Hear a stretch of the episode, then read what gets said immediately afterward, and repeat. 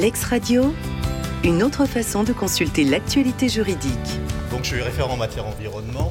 Alors c'est un, titre qui est accordé à peu près euh, chaque magistrat dans un tribunal puisqu'il y a un référent environnement dans tous les tribunaux judiciaires. Je vais peut-être vous expliquer, puisque pour beaucoup vous êtes étudiants, vous ne savez peut-être pas forcément comment fonctionne un, parquet. Donc vous expliquer un petit peu comment euh, se répartissent les contentieux. Et ensuite, euh, je reviendrai sur écologie et politique pénale de l'environnement.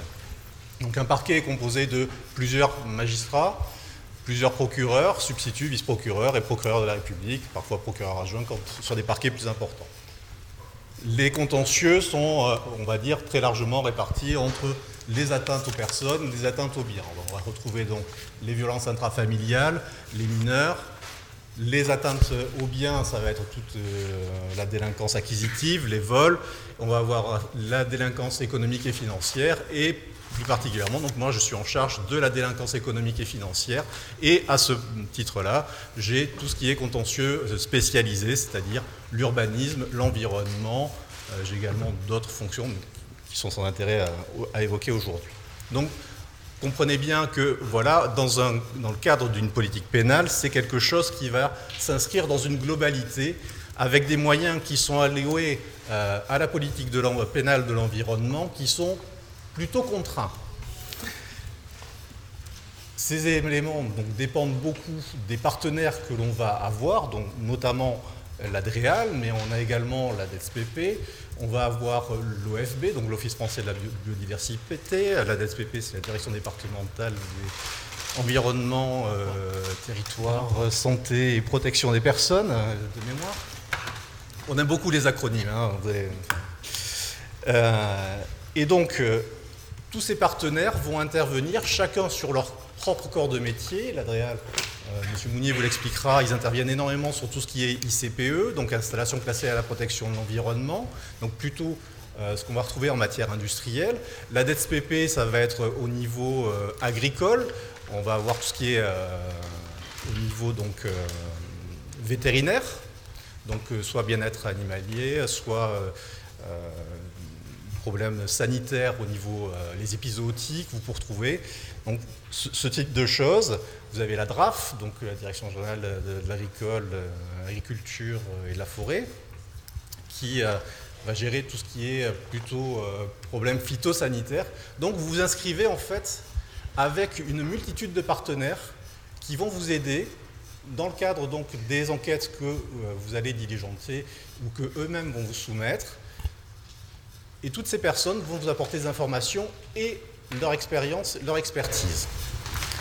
L'idée euh, principale en matière de politique pénale environnementale, euh, c'est la restitution, c'est-à-dire de revenir à l'état antérieur à la pollution. Alors bien sûr, derrière, on peut avoir euh, des sanctions pénales, des sanctions financières, mais il y a quand même une idée de base, c'est de revenir à la situation initiale, éviter que cette pollution que vous constatez, cette atteinte à l'environnement que vous constatez, donc perdure, et donc ce retour en arrière. Mais ce retour en arrière, vous comprenez, il n'est pas toujours possible. Et quand euh, vous voyez sur le, titre qui est, euh, de, mon intervention écologisme et politique pénale, politique pénale, il faudrait l'entendre au pluriel, parce que la politique pénale, elle n'est pas fonction, euh, on ne va pas l'inscrire sur l'ensemble du territoire, elle est vraiment propre à l'endroit où vous vous trouvez. Je vais vous donner plusieurs exemples. Euh, j'ai été euh, pendant quelques années procureur, euh, substitut procureur à Cayenne.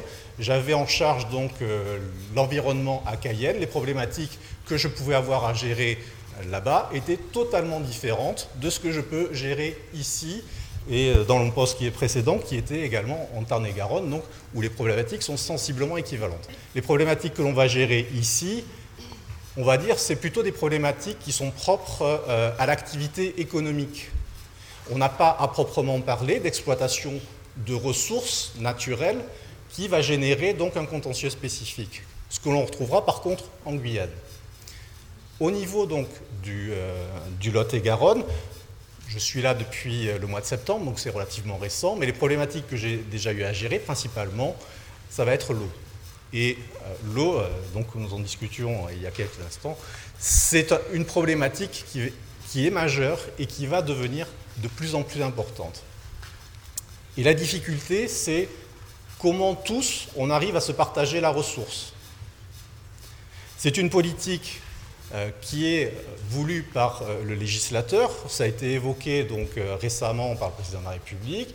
Un projet de loi qui arrive. On va arriver donc sur cette volonté de diminuer la consommation d'eau en allouant des moyens divers et variés aux différents intervenants, mais également au point de vue de la politique pénale, on a une action. Pour vous donner un exemple, dans ma précédente juridiction, j'ai saisi donc euh, l'OFB, donc l'Office français de la biodiversité, de réquisition. Donc j'aurais demandé d'aller contrôler les stations de pompage euh, des euh, agriculteurs. Pourquoi? Parce que ce que l'on a constaté, c'est que les agriculteurs qui sont de gros consommateurs d'eau avaient, pour certains, ils vous déclaraient l'index du compteur d'il y a 10 ans, parce que simplement le compteur était cassé, donc forcément c'est simple, on vous reprend l'index d'une année sur l'autre, c'est toujours le même. Bon, forcément, il n'a pas changé, le compteur est cassé. Eh bien, l'idée, c'était d'aller les contrôler pour amener tout le monde à remonter un peu le niveau. Donc déjà, les amener à changer euh, leur compteur, les amener à mettre un bac à graisse pour éviter qu'il y ait une pollution euh, des cours d'eau, qu'il y ait une pollution de la nappe phréatique, pour pouvoir après contrôler les autorisations donc, euh, de captage qu'ils ont. Et ça a nécessité, euh, pour arriver à cela, d'une part que l'on définisse une politique sur l'ensemble du département, parce qu'il n'est pas question de stigmatiser tel ou tel secteur qui est plus enclin à consommer de l'eau qu'un autre. Il faut arriver à ce qu'il y ait une politique pénale qui soit homogène et qui euh, ne mette pas en difficulté un certain type d'agriculteur ou une certaine région du département plutôt que d'autres. Il faut que ce soit juste et équitable pour tous, et donc arriver tout comme ça à remonter le niveau de chacun. C'est quelque chose qui était euh, assez nouveau et qui a un peu inquiété, on va dire, euh, certains services de l'État, parce que très clairement, quand on touche à l'agriculture, aujourd'hui, c'est très compliqué. Et euh, je pense que vous avez pu voir que dans ce département, on est au-delà de ça. il y a quelques jours, il y avait un article euh, dans la Dépêche ou dans le Petit Bleu, je ne sais plus, sur, euh, publié par la CR47, parlant de la guerre de l'eau. Guerre de l'eau pourquoi? Parce que l'OFB, encore elle, avait fait un contrôle, les contrôles annuels comme ils sont faits euh, classiquement, sur les débits réservés des lacs collinaires. Un débit réservé, c'est quoi? C'est le fait que quand vous captez l'eau pour alimenter votre, euh, votre lac, eh bien, vous devez en restituer une partie à la nature. C'est toujours cette notion d'équilibre qui est recherchée entre la ressource, donc l'eau euh, pluviale, de ruissellement, et le retour à la nature de cette eau. Eh bien, à ce moment-là, donc, dans ce cadre de contrôle, on a constaté un certain nombre d'infractions et de suite, ça a été euh, des communiqués de presse très importants de la CR47 en disant euh, l'OFB donc veut la guerre, ils viennent sur nos exploitations contrôler euh, donc les, les, débits réservés. je vous dirais jusque-là, rien que de plus normal. Puisque dans l'autorisation même qui leur est accordée, le débit réservé est prévu. Il y a d'autres débits qui sont euh, sont prévus également. Mais quand vous créez une, retenue collinaire, vous touchez des subventions. Ces subventions, elles sont aussi faites parce qu'on y voit un intérêt, c'est que cette retenue collinaire va également servir à alimenter les cours d'eau en période de sécheresse. Donc c'est un double objectif, apporter une ressource aux agriculteurs qui vont avoir cette euh, ressource en eau, mais également maintenir une disponibilité d'eau pour euh, l'environnement. Les attaques ont été tellement fortes au niveau donc, euh, des syndicats agricoles que c'était vraiment, on en était arrivé à quelque chose, vraiment des attaques ad hominem, vers les agents de l'OFB, de telle manière que j'ai été amené, j'ai proposé donc au procureur de la République de faire une réunion avec les syndicats agricoles pour faire retomber un peu la pression, parce que très clairement, si on a une politique environnementale et un objectif de respect des règles environnementales, il y a aussi un objectif, c'est de absolument pas mettre en difficulté et en danger les agents des administrations qui sont amenés à constater les infractions. Donc à partir de là, j'ai réuni donc euh, la, la CR47 et un autre syndicat agricole dont, j'ai oublié le nom, qui étaient les deux principaux donc, du, euh, département, la Chambre d'agriculture qui elle-même est euh, dirigée par des gens qui sont à la CR47, voilà, pour amener à expliquer la politique pénale, et la politique pénale en matière environnementale, c'est ce que je dit tout à l'heure, c'est principalement, on constate l'infraction, vous avez stoppé ce débit réservé, ce que l'on vous demande principalement, c'est de le rétablir. De le rétablir et de le maintenir. Donc très clairement, on va vous entendre, vous, en tant que président euh, des, euh, des, ASA, donc des associations syndicales euh, d'agriculteurs qui sont en charge donc, de ces retenues, pour permettre donc la remise en, service. C'est une procédure pénale, bien évidemment. Vous respectez très bien, vous respectez pas, eh bien il y aura une réponse pénale. La réponse pénale, principalement en la matière, ça va être une ordonnance pénale avec une amende à payer. Pourquoi? Ben, Simplement, c'est on essaye de retenir cette eau pour des raisons économiques, financières, pour avoir une production agricole euh, qui est recherchée, je vous sanctionne par là où vous avez pêché. Voilà, en gros. Donc ça, c'était cet aspect-là. Au niveau local, on va avoir après, euh, ici dans, le département, peu d'impact euh, au niveau, on va dire, industriel on n'a pas une industrie très importante. Je pense que la problématique pour euh, mes collègues qui sont dans le bassin rhodanien est tout autre. Les ICPE que l'on peut avoir ici, principalement, on va avoir euh, des, problèmes de pollution, mais qui sont non intentionnels. Mais après, ce que l'on constate généralement, c'est que même si elles sont non intentionnelles, il y a des manquements à des obligations qui étaient les leurs. Et si on arrive à, cette à du moins au constat de la pollution, c'est que souvent, il y a des choses qui ont été mal faites avant, donc là on pourra intervenir également. Mais on ne va pas retomber sur les mêmes interlocuteurs, ce n'est pas du tout le même positionnement que euh, le monde agricole, on est vraiment sur quelque chose de différent. Après, peut-être un, point sur euh, justement les ressources. Là, je vais revenir plutôt sur, sur mon expérience guyanaise on se rend compte qu'à partir du moment où vous avez une ressource naturelle qui a une valeur, il y a toujours quelqu'un pour l'exploiter. La difficulté, c'est comment on l'exploite et qu'est-ce qu'on va en faire. En Guyane, c'est, on va dire, une terre bénie de ce côté-là, parce que les ressources naturelles sont énormes. Que ce soit les ressources abiotiques, que ce soit les ressources en matière forestière, que ce soit les ressources en matière minière. Alors vous avez tous entendu parler forcément de l'orpaillage en Guyane, qui est une énorme problématique parce que euh, ça va détruire les sols, ça va amener euh, du mercure dans, les lits de, rivières qui va contaminer les personnes. C'est quelque chose qui est euh, vraiment catastrophique pour la nature, mais pour les hommes également. Et la difficulté, c'est que par son ampleur, la justice n'est pas à même d'y apporter une réponse.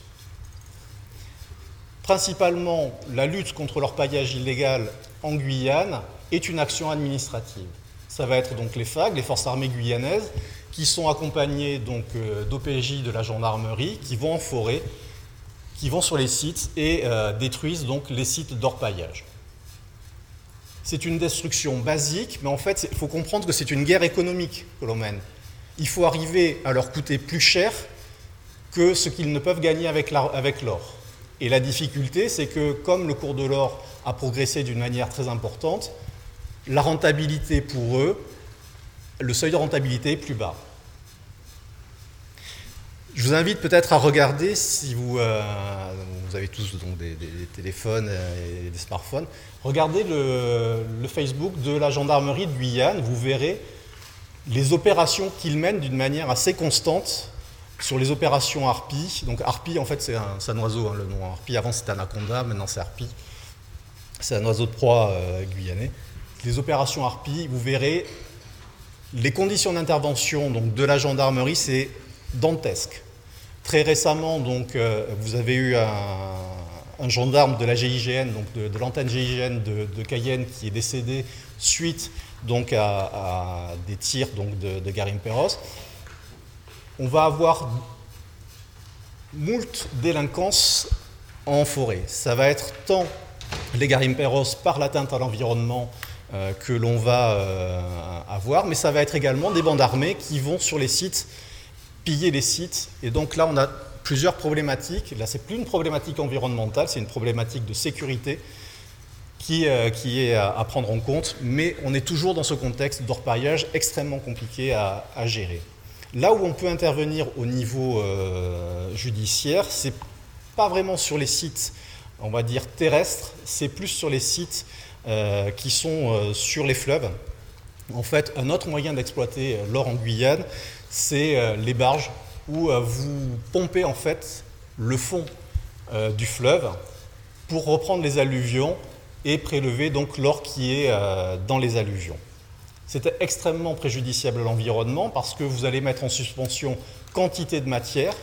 Donc vous allez déjà qu'on a des eaux qui sont assez turbides hein, en Guyane, là vous arrivez à quelque chose qui est colossal. Et de ce fait, donc, vous détruisez totalement le fond du fleuve, euh, vous détruisez à peu près tout, hein, et puis euh, comme ce n'est pas suffisant, vous allez mettre donc, euh, du mercure pour récupérer donc l'or et l'agglomérer, et au final, comme ça, vous êtes tranquille, vous avez tout détruit. Là où on peut intervenir, mais encore avec difficulté, c'est que sur ces barges, donc, où Généralement, elles sont euh, côté surinamais, puisque en fait, la frontière Suriname-Guyane, euh, c'est le fleuve, et donc vous avez donc euh, la ligne qui passe entre les deux. Mais côté Suriname, c'est légal. Côté guyanais, ça ne l'est pas. Et la difficulté, c'est que le jour, ils vont être au Suriname, et que dans la nuit, ils vont venir côté français, pomper tout ce qu'ils peuvent, et tant qu'on ne les voit pas, c'est merveilleux, vu la richesse en or des fonds, je peux vous assurer qu'ils font vraiment un bon carton. Et la difficulté euh, dans ce cadre-là, c'est que on va donc arriver euh, sur les sites lors de l'exploitation, on va essayer de constater donc l'infraction. Celle-là, vous, allez la constater parce qu'ils sont en infraction en train de pomper. Mais dans votre procédure, il faudra être vigilant à ce qu'il y ait, vous démontriez donc euh, l'atteinte à l'environnement. Donc c'est notamment la suspension de particules, c'est un des critères d'aggravation de l'infraction. Et à ce titre-là, donc vous avez des amendes qui sont majorées par rapport à ça. Toute la difficulté, c'est que cette barge, généralement, elle est de taille très importante. Une barge, c'est euh, en valeur entre 500 000 et 2,5 millions. Hein. Donc c'est quand même quelque chose qui a une grande valeur et qui est très encombrant. Et la difficulté en Guyane, c'est qu'on n'a aucun chantier naval qui soit susceptible de détruire ces barges. Donc on n'a pas la possibilité de dire je vais saisir et confisquer. C'est pas possible. On l'a fait une fois, on s'est dit non, c'est pas la bonne idée, là on arrête. Les rares fois où on le fait, c'est pour euh, les utiliser en tant que euh, point de contrôle pour la gendarmerie sur des fleuves. On a, je vous citais un, exemple sous Maman Valentin, c'est une cascade, enfin un rapide donc sur une rivière où euh, on a posté donc cette barge qui avait été saisie et confisquée à disposition, donc qui a été attribuée ensuite à la gendarmerie pour pouvoir contrôler en fait le flux logistique qui remonte sur, euh, sur le Maroni et sur l'ensemble en fait des rivières qui, euh, qui le desservent et qui permettent au Garimperos de remonter en fait les éléments nécessaires à l'exploitation parce que c'est excessivement onéreux d'exploiter un site en forêt. Donc pour pouvoir, comme on ne peut pas saisir ces barges, quand on ne peut pas les confisquer, la politique que l'on avait euh, prise, c'était de dire je vais euh, la conserver, la saisir le temps de euh, mon enquête. Généralement, on faisait donc ce qu'on appelle un plaidé coupable, une CRPC déferment, c'est-à-dire que les personnes qui étaient appréhendées sur la barge, je me les faisais déférer. Je les condamnais donc euh, après homologation. Enfin, moi, je proposais la peine qu'ils acceptaient, qui était ensuite homologuée par euh, le juge. Donc, c'était une peine généralement de 6 mois d'emprisonnement avec une amende qui était au maximum de l'amende, généralement 75 000 euros par personne. Et la finalité, très rapidement, j'avais l'avocat euh, du propriétaire de la barge qui arrivait pour me dire quand est-ce que vous me libérez ma barge? Et, donc, le deal, c'était vous payez l'amende et je libère la barge. C'était, c'est pas de la justice restaurative, mais enfin, c'est un moindre mal. Et généralement, une fois qu'ils y sont passés, qu'ils ont payé 150 ou 250 000 euros, ils prennent leur barge, ils vont la mettre ailleurs. Voilà. Donc euh, c'est une façon de gérer. Autre façon de gérer leur paillage, c'est justement de briser la chaîne logistique. D'où des contrôles sur réquisition permanente quasiment, hein, parce que normalement vous ne pouvez pas avoir une réquisition permanente, mais on les fait saccader de telle manière que euh, c'est quasiment permanent.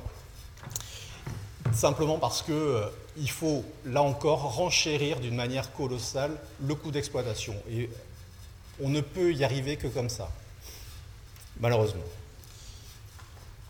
Autre problématique sur, euh, sur la Guyane, et là où peut-être il serait euh, intéressant, c'est que ne pensez pas que le Code de l'environnement est la seule façon de s'attaquer aux atteintes à l'environnement. Bien au contraire, c'est un outil parmi de multiples. C'est-à-dire, je vous donne un, autre exemple euh, concernant, vous avez le travail dissimulé. Travail dissimulé, c'est une façon de s'attaquer également à cette, à ces délinquants donc, euh, environnementaux. Euh, je vais vous reprendre un autre exemple. Vous connaissez peut-être euh, un poisson qui s'appelle le Totoaba malgnodaldi. En fait, c'est un poisson qui, qui, est dans la mer de Torres, qui est utilisé dans la médecine chinoise pour sa vessie natatoire. Donc la vessie natatoire, c'est la bulle que le poisson a dans son corps, qui est séchée et ça fait partie des sept plats de l'empereur de Chine. Donc c'est quelque chose qui est extrêmement recherché pour les propriétés que vous pouvez imaginer et qui coûte excessivement cher. À peu près 100 000 euros le kilo, ça coûte plus cher que la cocaïne.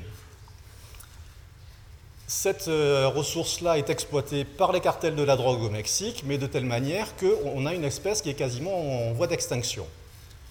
Donc on a eu un report de, euh, de cette pêche, de cette surpêche, où maintenant donc, le totoaba est devenu une espèce protégée sur la ressource halieutique en Guyane, où on va avoir donc des pêcheurs qui vont en mer, non plus pour pêcher du poisson, le vendre en tant que nourriture, mais vont pêcher donc euh, ces acoupas, parce qu'en fait c'est la même espèce mais plus petite, ces acoupas dans, les dans la mer des Caraïbes, pour pouvoir donc euh, revendre en Chine cette, euh, cette ressource. Là, on n'a pas une espèce protégée, ce sont des pêcheurs légaux qui pêchent, si ce n'est qu'en fait, là où je vais les avoir, c'est sur le travail dissimulé. Parce qu'en fait, cette ressource, ils ne la déclarent pas, ça passe complètement par des circuits illégaux, où on va avoir donc des intermédiaires chinois qui achètent la, vessie, qu'elle soit séchée ou humide, et l'exportent donc par voie maritime sur la Chine. L'idée que vous pouvez en avoir, surtout, ne pensez pas que le droit de l'environnement se limite simplement dans la répression au code de l'environnement. C'est quelque chose qui est vraiment pluriel et pour lequel il faut, euh, il faut vraiment avoir l'esprit ouvert sur l'ensemble des champs d'action que vous pouvez avoir pour avoir une action sur l'environnement. Merci. L'ex-radio, une autre façon de consulter l'actualité juridique.